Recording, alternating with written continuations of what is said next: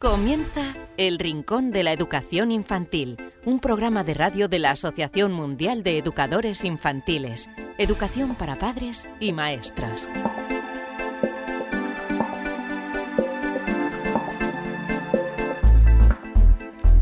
Hola a todos queridísimos amigos y seguidores del Rincón de la Educación Infantil, bienvenidos un día más a este vuestro programa, en este caso edición número 47.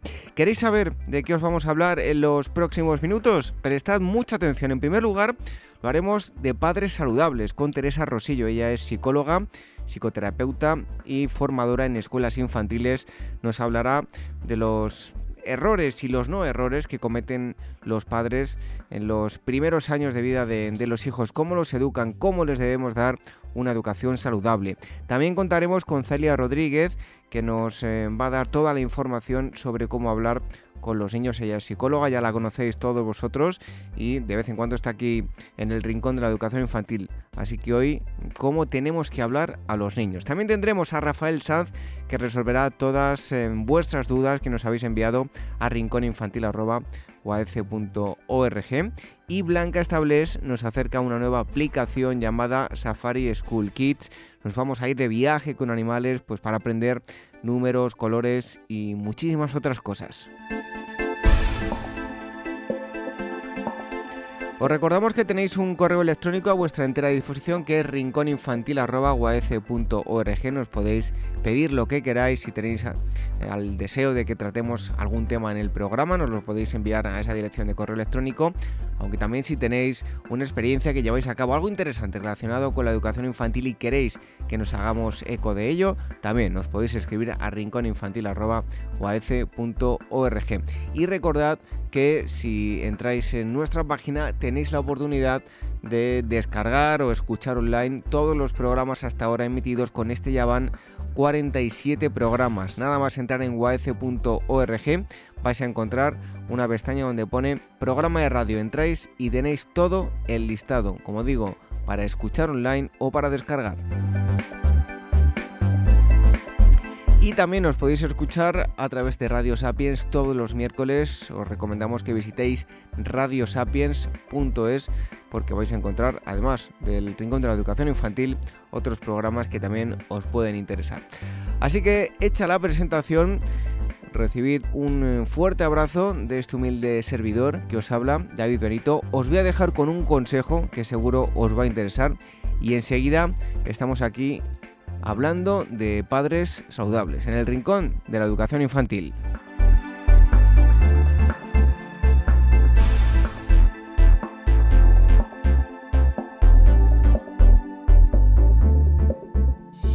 Un día tuvimos una idea redonda, poner nuestro granito de arena para la educación medioambiental. Y creamos el concurso escolar Cuidamos el Medio Ambiente tuvo tal éxito que repetimos un año y otro y otro y otro y una vez más los escolares de toda España nos van a presentar sus ideas para mejorar el planeta mediante trabajos manuales y creativos. ¿Un mural? ¿Un rap? ¿Un vídeo? ¿Una casa tapón? Pues también. Acepta el reto del planeta. Educa, motiva, conciencia. Porque los maestros tenemos esa responsabilidad para un futuro sostenible. ¿Eres profe de infantil, primaria o de educación especial? Pues participa.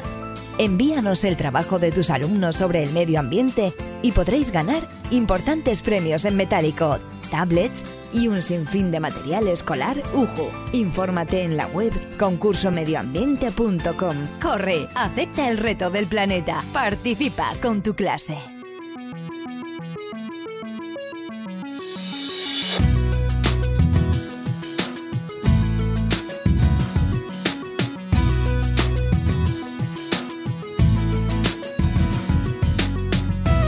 En este primer apartado dedicado a entrevista con el experto, vamos a hablar de salud, pero mm, de una salud curiosa, por así decirlo, padres saludables. De ese tema les vamos a hablar. Y para ello tenemos a Teresa Rosillo, ella desarrolla su actividad como psicoterapeuta y formadora en escuelas infantiles, colegios, universidades, así como en consulta privada asistiendo a niños, adolescentes, adultos y, familias. Y acaba de publicar eh, un libro llamado Padres eh, Saludables Aprendiendo con, con nuestros hijos. Y le damos las gracias por estar aquí con nosotros en el Rincón de la Educación Infantil. Bienvenida, Teresa. Mm, eh, muchas gracias, David. Desde el mismo momento que, un niño nace y la, pareja, el mamá y, la, papá, y la mamá y el papá llegan a, su casa eh, desde el hospital, eh, bueno, ¿es ese el momento en el que ya se puede dar o no una educación saludable a los niños? Sí, bueno, claro que sí. El momento de ser padres empieza desde, desde eh, antes de la concepción. Yo creo que desde cuando los padres eh, empiezan a generar expectativas, ¿no? Sobre sobre qué tipo de padres quieren ser y qué tipo de hijos eh, quieren tener. desde ahí ya se empieza a, plantear uno y se empieza a generar la, la conciencia de padre, ¿no? ¿Qué es aquello en lo que los padres, eh, digamos, suelen equivocarse más frecuentemente pensando que están actuando bien con sus hijos cuando en realidad pues están haciendo todo lo contrario? Bueno, pues hoy en día lo que lo que más eh, se ve es que, por ejemplo, los padres eh, hoy en día están tienen poco tiempo para estar con sus hijos y cuando están es como que pretenden darle todo a sus hijos y que no sufran nada, que no tengan ninguna frustración. Entonces tienen dificultad en poner límites. Y luego pues estoy viendo padres que son mm, que son padres que están siempre disponibles. Es decir eh, em, a, todo o sea el niño pasa a ser el centro de atención de la familia y ellos están dispuestos a todo eh, hasta el punto de olvidarse de ellos mismos. Esto lo que conlleva es que tenemos niños que no se saben poner en el lugar de los demás. No se saben poner en el lugar de los padres primero y después no se saben poner en el lugar de los, de, los compañeros o de los profesores. Entonces, eh, estamos viendo niños que mm, están centrados en ellos mismos mucho, o sea que hay una fase en la que el niño tiene que estar centrado en él mismo, pero luego la tiene que superar y tiene que empezar a pensar que, que los demás tienen sus deseos, sus necesidades, sus motivaciones y, mm, y, además que, que, no puede obtener todo rápidamente y ya y al momento, sino que, que, tiene que saber esperar, que tiene que saber conseguir las cosas a largo plazo, que no puede conseguir todo lo que quiere en ese mismo momento. Y esto los padres, pues eh, lo que estoy viendo es que están como con miedo a frustrar a sus hijos. Tengo padres que, que dicen, es que no quiero que mi hijo llore y digo, bueno, pues es que los niños mm, expresan su, su enfado muchas veces llorando. Entonces es como decir que no quiero que un adulto se enfade. Bueno, pues eh, es que la vida mm, lleva frustraciones y conlleva también que nos enfademos y que no nos que nos disgustemos, ¿no? Entonces no podemos no podemos hacer que los niños no se disgusten y que todo esté perfecto. Y eso es un poco la, la tendencia de ahora. Teresa, muchas veces se escucha, em, es un niño malcriado, un niño, una niña malcriado, malcriada, porque le han dado demasiado. Yo creo que el problema no es darles demasiado. Hay niños a los que se les puede dar y se les ha dado mucho y no hay ningún problema, y a otros eh, que se les ha dado poco y parece que se le puede haber eh, dado mucho. El problema está en que lo que les demos mucho o poco depende de las posibilidades de cada uno, pero siempre lo deben valorar. Ahí está eh, realmente el problema, ¿no? Claro, claro, claro. O sea, lo importante es que sepan valorar lo que, lo que están teniendo. Para eso, a veces hace falta mm, no tenerlo en un determinado momento. O sea, el, saber valorar algo, por ejemplo, los niños que salen al extranjero o salen o van a un campamento, pues eh, valoran muchísimo más el tener su ducha, el tener sus cosas, el tener su comida, el, el cariño de sus padres, porque hay una semana que no lo han tenido, ¿no? Entonces a veces nos hace falta mm, dejar de tenerlo para poder darnos cuenta de lo que tenemos. Y a veces simplemente la educación de los padres hace que, un niño valore lo que tiene y que sea consciente de lo que valen las cosas. O sea, no ahora mismo, por ejemplo, eh, no, si, se, si se te estropea algo, pues voy al chino y lo compro. O sea, o voy a un juguete y te lo compro porque es un euro y entonces no hay que hay que educar en, cuidar las cosas en que no no porque valgan poco mm, haya que descuidarlas sino que, que, hay que cuidar hay que cuidar todo hay que cuidar el mobiliario hay que cuidar la ropa hay que cuidar y hay que aprender a valorarlo ¿no? Bueno, en el, en el libro, en tu libro, en Padres Saludables, eh, por cierto, ediciones Pirámide, que no lo he dicho al principio, eh, formulas eh, varias preguntas para que los padres las pueden, puedan contestar ellos mismos. Em, ¿Qué hay que hacer para que los hijos e hijas lleguen a ser autónomos y con iniciativa?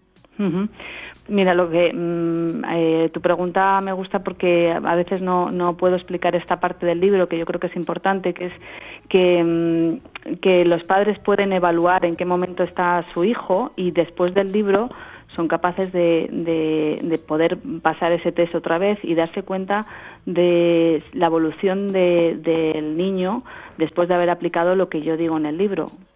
Entonces, yo creo que, que es, un, es una herramienta importante. Y lo que me decías de la autonomía y de la iniciativa, pues la, es súper importante que seamos conscientes de que la autonomía no se consigue de un día para otro.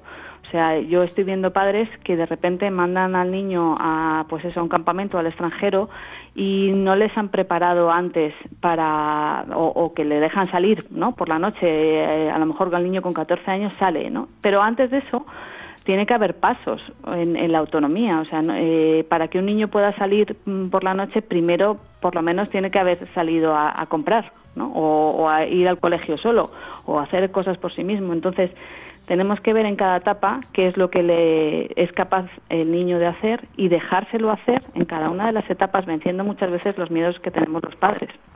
Y, y, y no haciéndoles todo, sino dejándoles que ellos lo hagan y se vayan responsabilizando de sus cosas según lo que es eh, lo que ellos pueden hacer en cada una de las etapas. Precisamente nos hablabas de los miedos de los padres, pero los miedos de, de, los hijos, eh, ¿cómo debemos enseñarles para que sean capaces a, enfrentarlos? Sí, eh, o sea, los, los, miedos de los hijos es importante que nosotros, cuando un niño, hay niños que son más miedosos, nacen así y hay otros que son más atrevidos.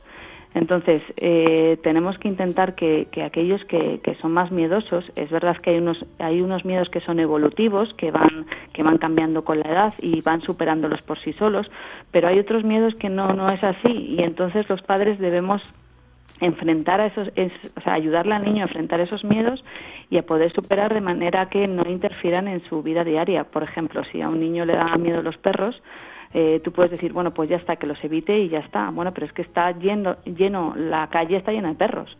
Entonces, eh, el niño tiene que ser capaz de convivir y que no se tire a la carretera porque pase un perro a su lado. Entonces, debemos de exponerles de una manera con confianza primero y, y, paulatinamente. Evidentemente, no podemos a un niño que le dé miedo el agua, pues tirarle Mm, a lo bruto, ¿no? Pues como se hacía antiguamente, que a los niños que les daba miedo nadar, pues le tiramos al agua y ya saldrá. Hay que hacerlo poco a poco, pero siempre con la idea de que eh, es importante ayudarles a vencer esos miedos.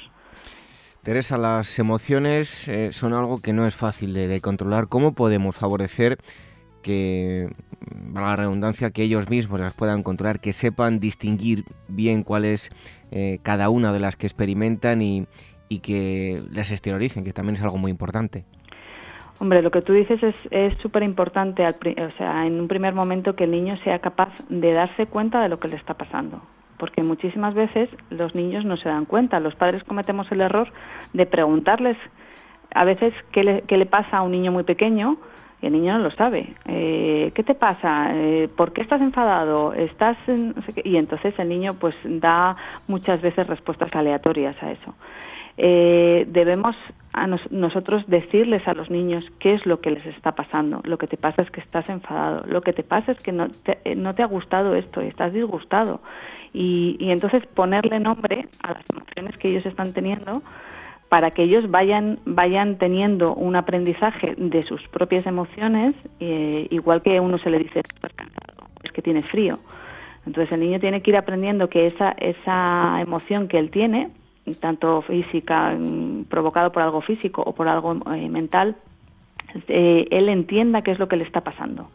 Y con eso pues será más capaz de controlarlo. Primero que entienda qué es, qué es la emoción, cuál es la emoción que está teniendo y también de dónde viene esa emoción, ¿no? De lo que te ha pasado es que te has enfadado por esto, por esto, por esto, ¿no?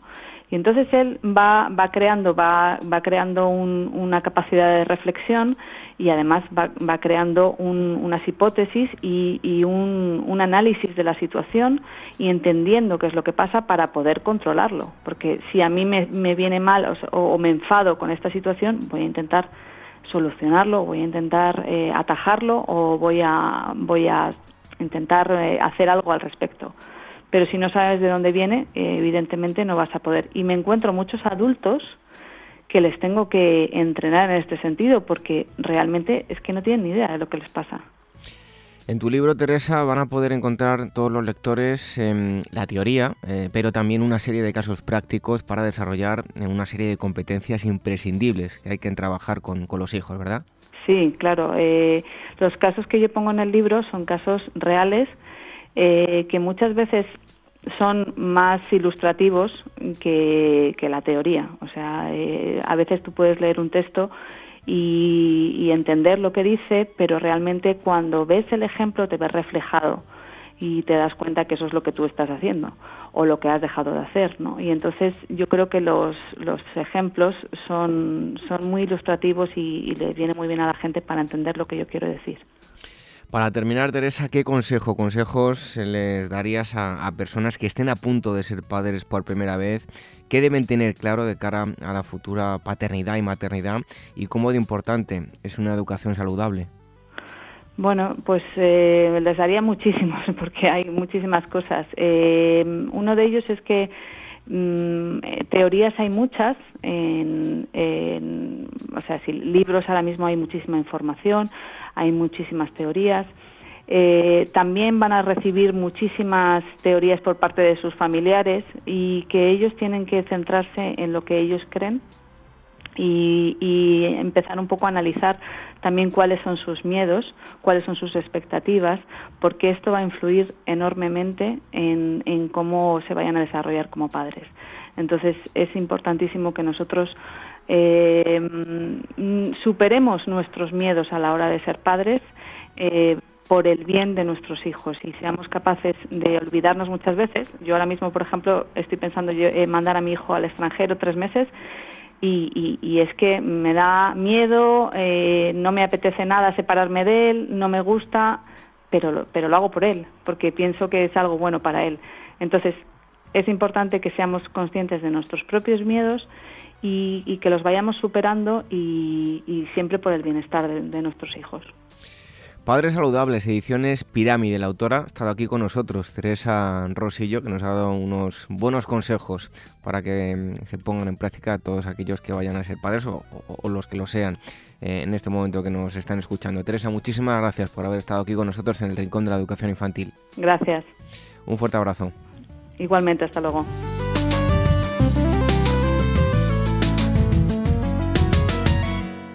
Buscando la excelencia educativa, educación de 0 a 3 años. Congreso organizado por la Asociación Mundial de Educadores Infantiles en Madrid los días 27 y 28 de mayo de 2017. En el Congreso se reunirán ponentes de reconocido prestigio que compartirán experiencias que ofrecen las claves para el logro de un modelo de atención con enfoque integral que estimula el potencial innato de aprendizaje de cada niño y favorece su desarrollo físico, emocional, social, cognitivo y creativo. En el Congreso se mezclarán las ponencias magistrales con la exposición de experiencias que se están llevando a cabo en aulas del primer ciclo de educación infantil. No esperes y reserva tu plaza para los días 27 y 28 de mayo, buscando la excelencia educativa, educación de 0 a 3 años. Toda la información en guaece.org. El Rincón de la Educación Infantil, la radio de la Asociación Mundial de Educadores Infantiles.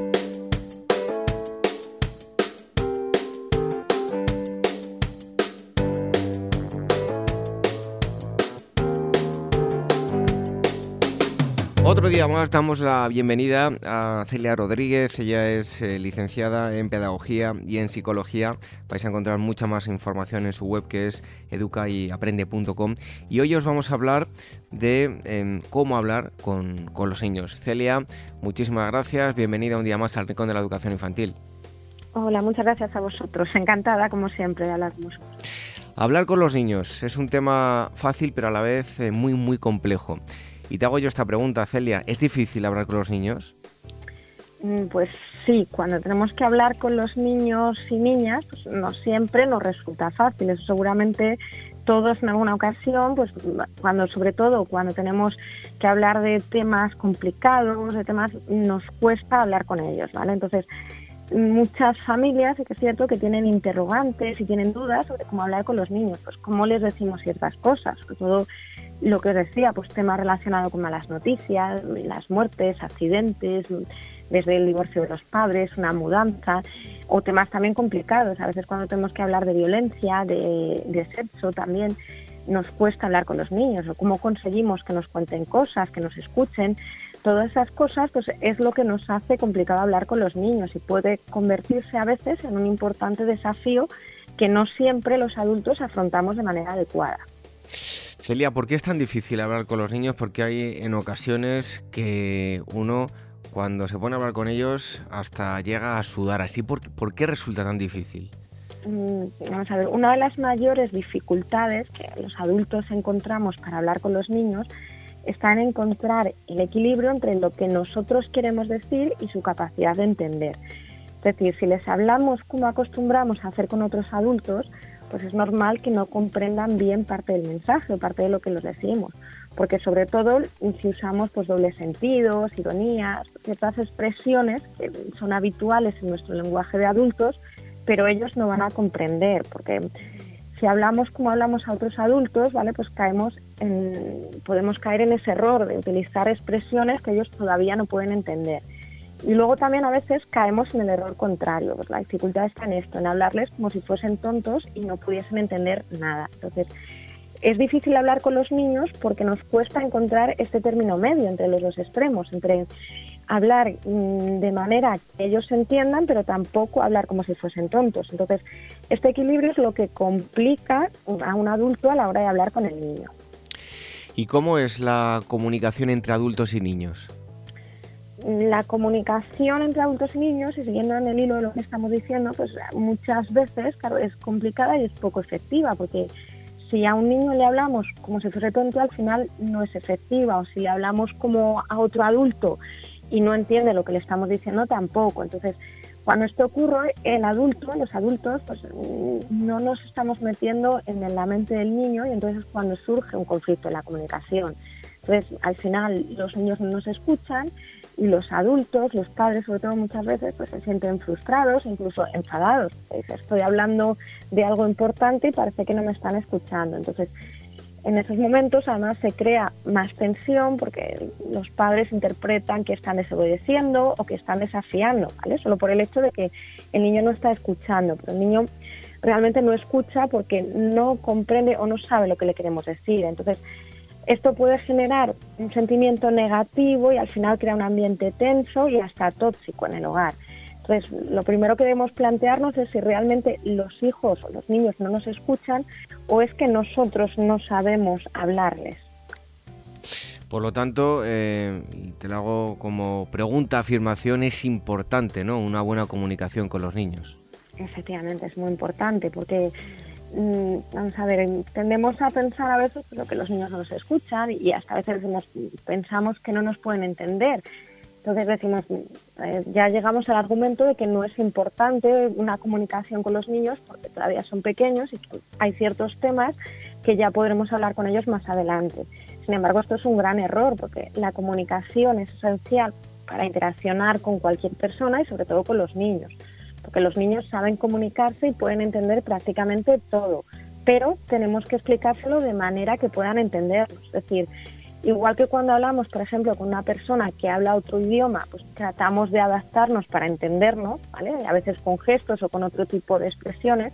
Con los niños es lo mismo, es simplemente tratar de entendernos con el niño. Entonces, La comunicación es muy importante porque va a ser la base de la relación, porque contribuye a crear un buen ambiente familiar. Cuando si no nos comunicamos bien, pues lo que os decía antes, al final hay un ambiente tóxico, hay sentimientos negativos y además una comunicación buena con el niño les aporta seguridad y les ayuda a entender el mundo que les rodea. Entonces, porque los niños muchas veces, o sea, siempre están interpretando la realidad y las situaciones que viven a su alrededor, sobre todo aquellas situaciones que nosotros creemos que no entienden, pues situaciones complicadas, situaciones adversas, conflictos que pueda haber en casa, pues ellos lo están interpretando. Entonces, si no hablemos, si no hablamos con ellos, corremos un grave peligro, que es que no sabemos qué es lo que están interpretando. Ellos eh, hay que darles una explicación de todo lo que ocurre a su alrededor.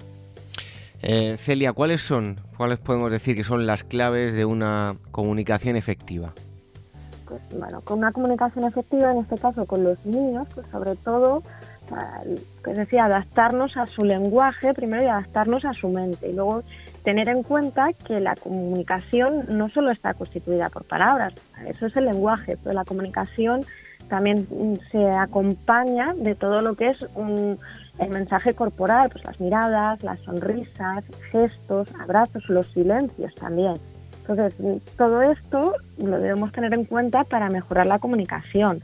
Entonces, aparte de prestar atención pues, a nuestros gestos, a nuestras miradas, muchas veces hablamos al niño y no le miramos. Entonces, ¿cómo pretendemos que nos escuche si no nos estamos tampoco asegurando de que nos escuche? Es muy importante mirar a los ojos mientras le hablamos. Es decir, tomarnos unos segundos pues, para saber que el niño lo ha entendido y que lo está captando. Si el pequeño, por ejemplo, está haciendo algo, pues le llamamos por su nombre y esperamos a que nos mire. Por ejemplo, son cosas muy sencillas. Luego utilizar mensajes concretos y sencillos, porque a veces nos olvidamos que los niños, todos los pequeños, tienen un tipo de pensamiento muy concreto, están pues, lo que es en la etapa del pensamiento concreto. Entonces, los adultos no, y tendemos a expresarnos con términos pues, eh, vagos, términos abstractos, lo que os decía antes, las ironías, los sentidos. Es mejor los mensajes concretos y sencillos. Luego, pues, eh, sobre todo también ponernos al nivel de sus ojos. A veces nosotros estamos de pie, entonces ya directamente la comunicación está desnivelada. Entonces, es mejor ponernos a su nivel, que ellos se sientan cómodos, se sientan en confianza y escuchar con atención. Claro, la comunicación, muchas veces los adultos decimos no nos escuchan, pero nos tenemos que preguntar también si les escuchamos nosotros a ellos. La comunicación es un proceso en doble sentido para que se produzca, es decir, hay un receptor y un emisor que van intercambiando los papeles. Yo no es si yo solo hablo y pretendo que el niño me escuche, no estoy haciendo comunicación, que eso también es muy importante. Y ya para terminar, eh, te pedimos un consejo, ¿no? O algunos consejos para hablar con los niños. ¿Qué nos puedes decir? Pues aparte de lo que ya hemos dicho, pues podemos ampliarlo, pues también decimos contarles la verdad. A veces cuando queremos hablar de temas complicados, pues tratamos de endulzar pues eh, la información, la adornamos tal, y al final lo que hacemos es confundir al niño y hacer que no confíe en nosotros, porque luego ellos, lo que os decía, ellos interpretan y sacan sus conclusiones. Que, entonces, lo que podemos hacer a lo mejor con temas más duros, más complicados, en vez de mentirles, explicarles las cosas poco a poco, pues en pequeñas dosis, para que ellos vayan un poco procesando. Emplear muchos ejemplos, palabras que puedan entender, comprobar que lo han entendido, pues a veces preguntarles, pues qué piensas de esto, qué, qué es lo que te he dicho, para ver que ellos lo van entendiendo y tener claro las interpretaciones que tienen. Luego, muy importante es evitar los dobles sentidos, las ironías, todo ese tipo de cosas que estoy insistiendo en ello mucho, porque es con lo que conseguimos liar mucho a los niños. Tampoco tenemos que burlarnos ni ridiculizar sus preguntas, sus opiniones. A veces nos puede parecer gracioso, entonces al hacer eso creamos que hacemos que el niño no quiera comunicarse con nosotros, claro, se siente que nos estamos burlando de ellos tampoco presionarles, ¿vale? A veces hay que darles su tiempo y que ellos vayan ganando confianza para hablarnos de cosas.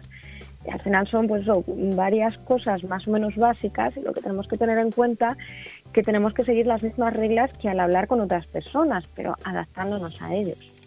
Interesantísimo, desde luego, cómo hablar con los niños. Eh, Seguro que estos consejos que nos ha dado Celia les sirven a, muchos de, los padres que nos escuchan, incluso también a, maestros. Em, Celia Rodríguez, ella es eh, licenciada en Pedagogía y Psicología. Eh, les invitamos a todos a que visiten la web educayaprende.com, que es su web, y van a encontrar muchísima más información. Y a ti, Celia, te esperamos muy pronto aquí en el Rincón de la Educación Infantil. Un fuerte abrazo. Un abrazo, muchísimas gracias.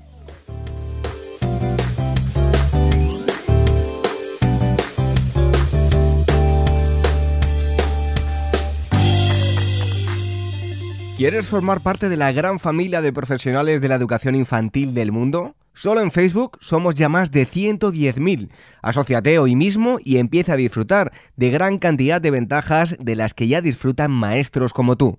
Y cuantos más seamos, más podremos hacer por mejorar la calidad de la educación que reciben los más pequeños.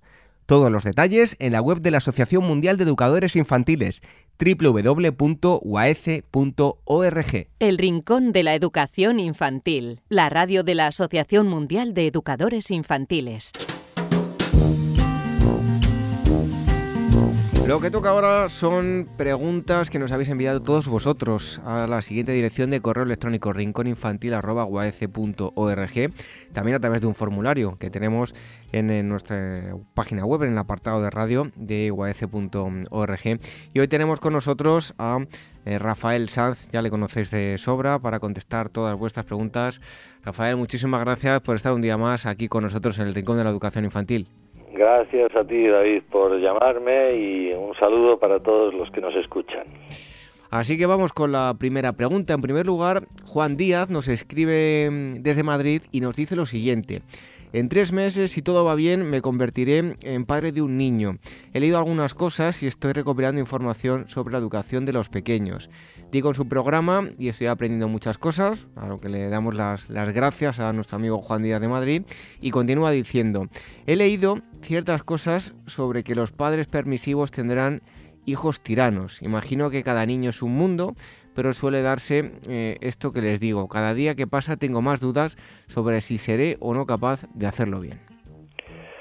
Bueno, Juan, eh, de momento enhorabuena por eh, eso que va a venir. Que ya verás, se les quiere una barbaridad. Yo no sabía que se podía querer tanto a alguien hasta que tuve hijos. sobre lo que comentas, lo de la permisividad, etcétera y que estás leyendo cosas, no te líes demasiado. Es bueno, es bueno informarse, es bueno mm, eh, recopilar datos, pero no te satures demasiado. Es importante que luego eso que lees lo reflexiones, lo comentes con tu pareja, lo veáis eh, juntos, la mejor forma de, proceder. Y luego cuando estéis ante el niño, pues replantearos también las, las cosas. Sobre la permisividad, bien es cierto, y en una ponencia que estuve con el juez este Emilio Calatayud, eh, comentaba que cada vez eh, se encuentra con más eh, casos de niños que tiran, son muy autoritarios y que en cierto modo se podría decir que tiranizan a sus padres o llevan la batuta en la casa por, mm, a mi modo de ver, porque la afectividad a veces juega malas pasadas y los padres tienen miedo de enfrentarse a los eh, a los hijos diciéndoles que no a ciertas eh, cosas. Eh, los hijos se empoderan y empieza ahí el, el conflicto. A los niños se les puede decir que no y se les debe decir que no a algunas cosas a lo que no puede ser. Un caso obvio un ejemplo muy obvio muy obvio eh, sería, pues si tu hijo quiere cruzar la calle que está llena de coches pasando, tú le coges de la mano y ya puede llorar, patalear, hacer lo que quiera, que no le vas a dejar, eh, que no le vas a soltar la mano para que cruce. Y no por ello te va a dejar de querer. Es más, yo creo que te querrá más, porque ellos no conocen al principio sus límites y mm, es una forma de, de marcárselos él tiene que descubrirlos también, esos eh, límites, pero necesitan vuestra ayuda. El, el sí a todo y el miedo es que si no, no me va a querer. Eso es mentira. Eso es directamente mentira. O sea, los niños tienen una tendencia natural a querer a sus padres y hay un comportamiento, llamémosle, normal. y si los padres quieren a sus hijos. Es un efecto espejo y recíproco que se da con mucha frecuencia. O sea que no tengas eh, tantas dudas, todo calma, ¿eh? calma porque veo aquí en tu pregunta que, que, cada día tienes más dudas, no te comas mucho la cabeza, que hay quien dice, y yo estoy de acuerdo, que la educación de los hijos es un porcentaje altísimo de sentido común, de cariño, de afecto y de sentido del humor. Sea, no te, no te líes tanto. ¿eh? Tranquilo, que ya verás como si eres capaz de hacerlo bien. Pues a nuestro amigo Juan Díaz, que nos escribe desde Madrid, le deseamos todo lo mejor y que eh, todo salga mm, a, las mil maravillas en, ese parto que tendrá lugar em, en, unos meses. Así que vamos con la pregunta, la segunda pregunta ahora. En este caso es Elisa, nos escribe desde Cantabria y nos dice lo siguiente: Soy educadora infantil con poca experiencia. Quería pedirles una recomendación para conseguir que los niños sean participativos en clase. ¿Se nota cuando esto se trabaja de forma especial? Bueno, pues es eh, deseable. Elisa. Eh, claro que es deseable que los hijos, que los niños en la clase sean participativos, no estén al margen de la actividad, se impliquen y estén contentos. Una receta, algo concreto mm, para conseguir esto, mm, siento decepcionarte, pero mm, no la hay, o por lo menos yo no la tengo. Sí te puedo decir que una algo que estimula un montón la participación es el, el entusiasmo del, docente. Si tú te crees tu trabajo, si intentas meter cosas nuevas cada curso, si no te instalas en la rutina y esperas a que dé la hora de salir, si mm, intentas ampliar tu formación, todo eso de alguna manera se lo transmitirás. Y también no perder nunca el referente de que mm, de que estás ante niños, de que de tenerlos en cuenta, ¿sabes? Y a veces esperar sus respuestas, sus aportaciones y sobre todo valorarlas. ¿eh? valorar es un trabajo muy paulatino, muy mm, constante, muy y al final se obtienen se obtienen resultados. Pero fundamentalmente lo que más consigue la participación de los niños es el entusiasmo de la maestra, porque somos un referente enorme para ellos. Y vamos con la tercera pregunta, en este caso muy escueta, pero seguro que da mucho que hablar porque en los últimos años también se ha hablado de, este asunto. María de la Paz Martínez nos escribe desde Barcelona y nos pregunta lo siguiente. ¿Resulta positivo o negativo mandar a los niños y niñas al rincón de pensar cuando hacen algo mal? Uf, Maripaz, pues sí, la pregunta es corta, pero yo creo que la respuesta va a ser larga. Intentaré mm, resumirla todo lo que pueda. A ver, mm, eh, vamos a ponernos de acuerdo en lo que son, porque esto es un castigo. Esto que de, tú me hablas, el mandarles al rincón de pensar, es es un castigo. Recuerdo una vez que alguien entró en una clase, había un niño un poco apartado y la la, quien, quien visitaba la clase dijo, ¿y ese niño qué le pasa? Y tal. Dice, no, no, dijo la maestra, no, no, es que está pensando. Y salió una vocecilla entre el grupo de niños que dijo, está castigado. Pues eso, hay que llamar a las cosas por su nombre. Es un tipo de castigo. A ver, ¿a qué llamamos castigo y a qué llamamos refuerzo? Que son unos reguladores de la conducta humana eh, castigo no solo son los latigazos o las bofetadas, eh, castigo es una consecuencia negativa o desagradable a una conducta, más bien desagradable, quítalo de negativo. Eh, eh ¿cómo, ¿Cómo sucede esto? Pues eh, con el no. Decir un no es un castigo, ¿sabes? Porque es algo desagradable para quien quiere algo y le dicen que. El castigo puede ser eh, en la terminología conductual positivo o negativo. Quiere decir que es o la presencia de un estímulo desagradable o retirar un estímulo agradable. Quiero decirte, ante una conducta no deseada, la madre le dice, pues esta tarde no ves la tele, tu programa favorito. Ahí le está eh, poniendo un estímulo desagradable. Si está viendo la película y se está peleando con su hermano o lo que sea, les dice, se acabó la tele. Ese es un refuerzo negativo, que digamos negativo en el sentido de que le retira algo agradable. Y con los refuerzos pasa lo mismo. Los refuerzos serían, en un lenguaje coloquial, las, recompensas. ¿eh? Ante una conducta, pues hay, se presenta un estímulo agradable, el ejemplo más burdo es un caramelo, o eh, si es un refuerzo negativo, que funciona como premio. No os fijéis en lo negativo, en lo de negativo, que no significa eh, bien o mal. Negativo quiere decir que se le retira algo que le, que, le está molestando. Pues si a alguien le duele un dedo porque se ha clavado una pincha, pide ayuda y le quitan esa pincha, pues entonces eh, eso es un premio, digamos, porque le ha retirado un, eh, un estímulo que le estaba molestando, desagradable.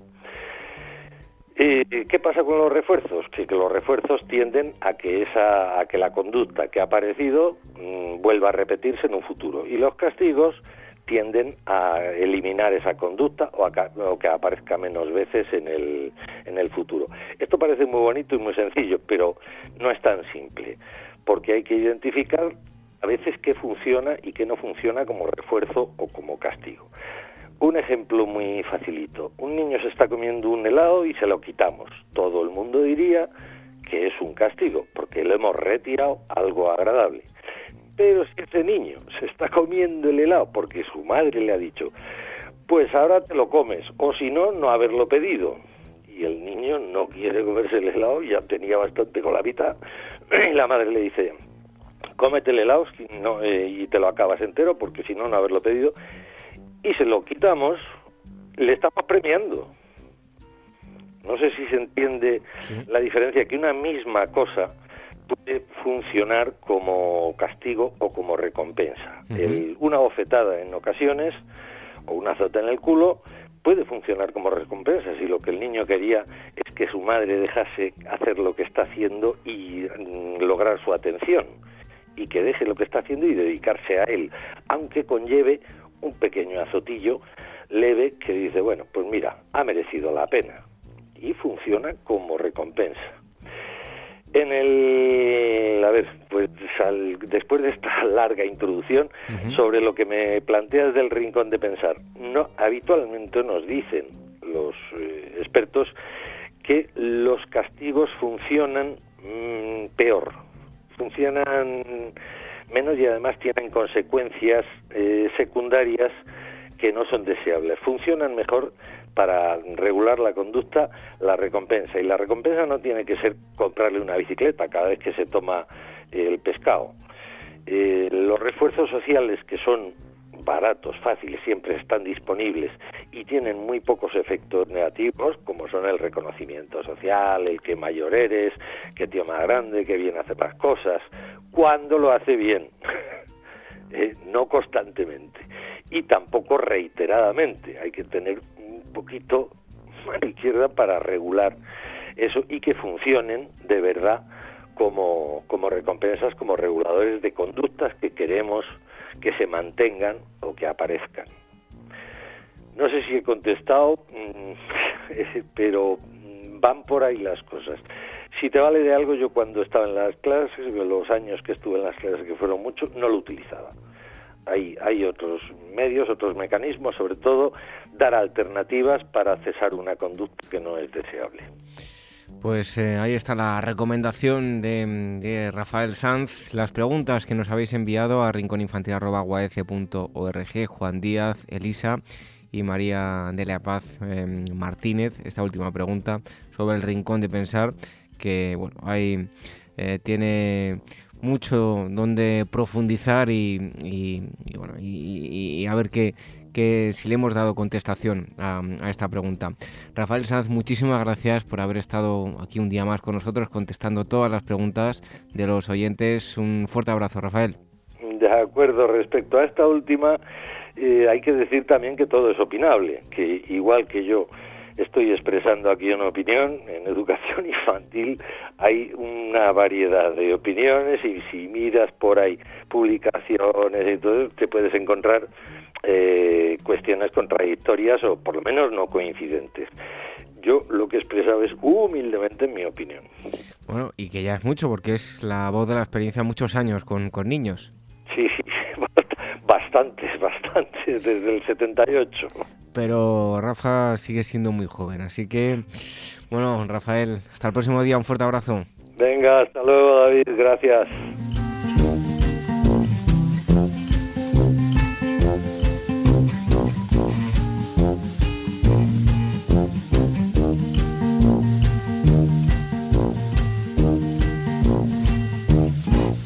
Cuarta convocatoria del Premio a la Excelencia e Innovación Educativa dotado con 1.000 euros. La Asociación Mundial de Educadores Infantiles y Hermex Ibérica convocan el premio AMEI Hermex de experiencias educativas realizadas en aulas de niños de 0 a 6 años cuyo objetivo es dar a conocer las experiencias, los proyectos y los materiales de aula más innovadores y exitosos que se están llevando a cabo en aulas de todo el mundo. El premio consta de dos categorías, experiencias con niños y niñas de 0 a 3 años y experiencias con niños y niñas de 3 a 6 y 7 años de edad. Tenéis para enviar toda la documentación hasta las 24 horas del domingo 7 de mayo de 2017. El proyecto premiado recibirá un premio de 1.000 euros y será entregado durante la realización del Congreso de AMEI que se celebrará en Madrid en el mes de mayo de 2017. Más información en uaece.org. El Rincón de la Educación Infantil, la radio de la Asociación Mundial de Educadores Infantiles.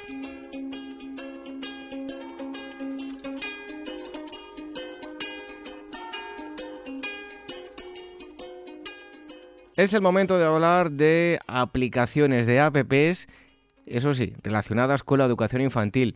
Y como siempre lo hacemos con la periodista y editora Blanca Establés. Eh, bienvenida una vez más al Rincón de la Educación Infantil. Hola David, ¿cómo estás? Encantada de estar aquí. Bueno, hoy nos vamos a ir de Safari, parece ser, Safari School Kids. Eh, nos vas a hablar de, esta aplicación, ¿no? Sí, nos vamos, nos vamos con los animales de viaje por ahí. Es nada, es una aplicación para, para niños de preescolar para que les enseñen los colores, los números, las clasificaciones y normalmente todas esas materias, esos comienzos de la educación que se ve, eh, que se explican y se enseñan en la edad de preescolar. Bueno, eh, especifícanos un poco más cuál es la edad perfecta para usar esta app.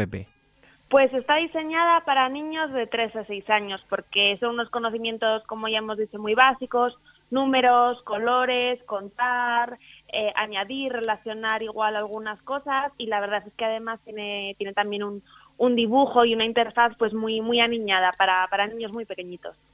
Bueno, pues a ver Blanca, cuéntanos cómo funciona School Kids.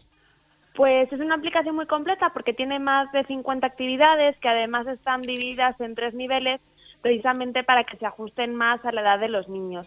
Y conforme van avanzando los niveles y van completando pues los episodios y los juegos, pues las destrezas y las habilidades que se les requieren son, son mejores o, y más completas. Em, bueno, eh, además eh, está disponible para, para ambos eh, dispositivos, ¿no? Para mm, tanto dispositivos Apple como Android, ¿no? Eso es, sin problemas, completamente gratuita para iTunes, para Android y, nada, es como, como en todas estas aplicaciones, muy sencilla de descargar y completamente segura. También es importante que los padres sepan que son aplicaciones en las que los niños no, no corren ningún peligro de navegar, de tocar otros, otros aspectos del teléfono y, solo se dedican a, la aplicación. ¿Nos podrías decir eh, algún motivo por el que podemos elegir esta aplicación?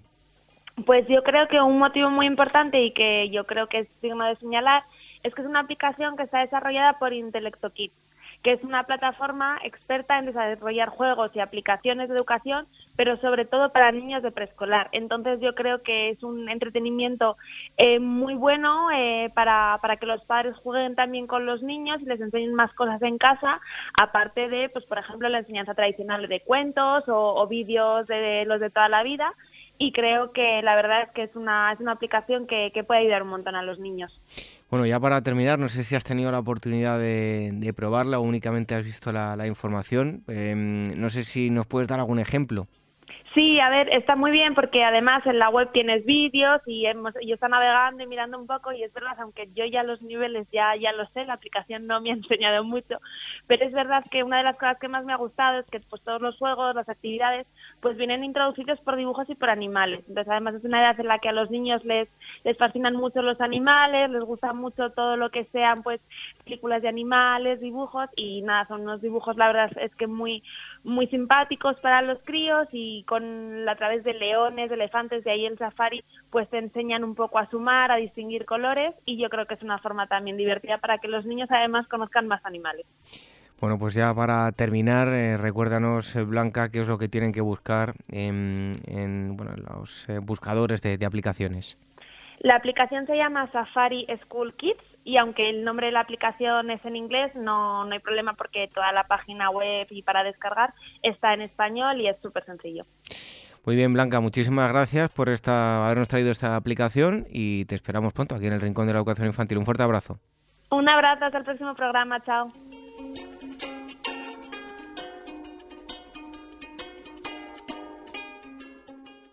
Nuestro Twitter, arroba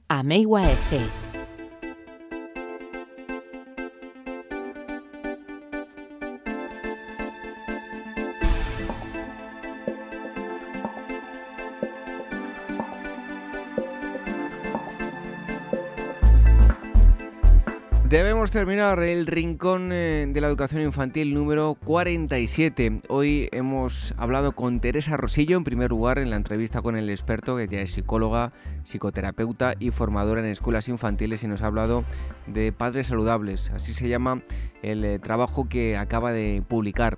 También hemos tenido a Celia Rodríguez, que nos ha dado todas las claves sobre eh, cómo debemos hablar con los niños, cómo debemos tener una buena comunicación con ellos, la importancia que tiene. También Rafael Sanz ha resuelto las dudas que nos habéis enviado a rincóninfantil.org y Blanca Estables nos ha acercado una nueva aplicación llamada Safari School Kids con la que nos eh, podemos ir de viaje con animales y aprender números, colores y muchísimas otras cosas. Bueno, todos los viernes subimos nuevo programa, ya lo sabéis, con este ya son 47 que están a vuestra entera disposición y la web de referencia es. Ahí tenéis los enlaces para descargar o escuchar online el programa a través de dos plataformas que son iVoox y también a través de iTunes. Y el correo electrónico para cualquier cosa que nos queráis contar, rincóninfantil.org. Cualquier duda, si queréis que tratemos algún tema, nos lo hacéis llegar a través del correo electrónico. O si tenéis una experiencia, algo relacionado con la educación infantil que habéis puesto en marcha, que os gustaría compartir con todos los oyentes, nos tenéis que escribir a rincóninfantil.org y nos pondremos en contacto con todos vosotros.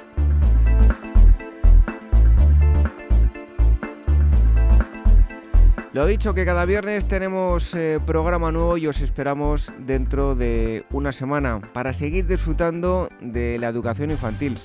Así que recibid un fuerte abrazo de quien nos habla, de David Benito, en nombre de la Asociación Mundial de Educadores Infantiles y nos vemos el próximo viernes aquí, en el Rincón de la Educación Infantil. Adiós.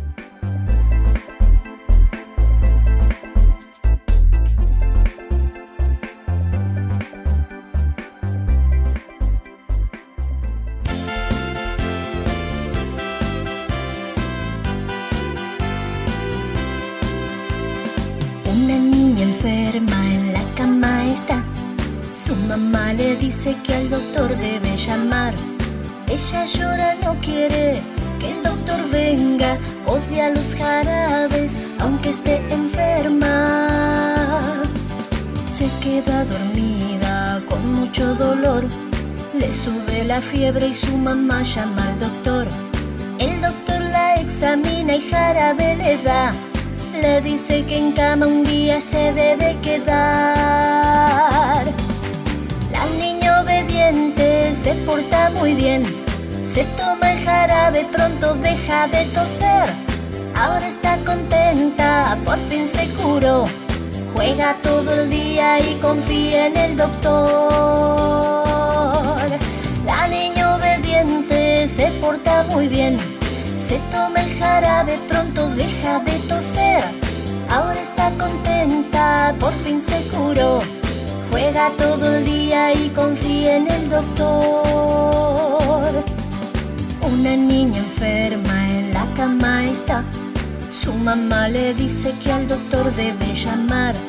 Ella llora, no quiere que el doctor venga. Odia los jarabes, aunque esté enferma. Se queda dormida con mucho dolor. Le sube la fiebre y su mamá llama al doctor. El doctor la examina y jarabe le da. Le dice que en cama un día se debe quedar. La niña obediente se porta muy bien. Se toma el jarabe, pronto deja de toser. Ahora está contenta, por fin se curó. Juega todo el día y confía en el doctor. La niña obediente se porta muy bien. Se toma el jarabe, pronto deja de toser. Ahora está contenta, por fin se curó. Juega todo el día y confía en el doctor. La niña obediente se porta muy bien.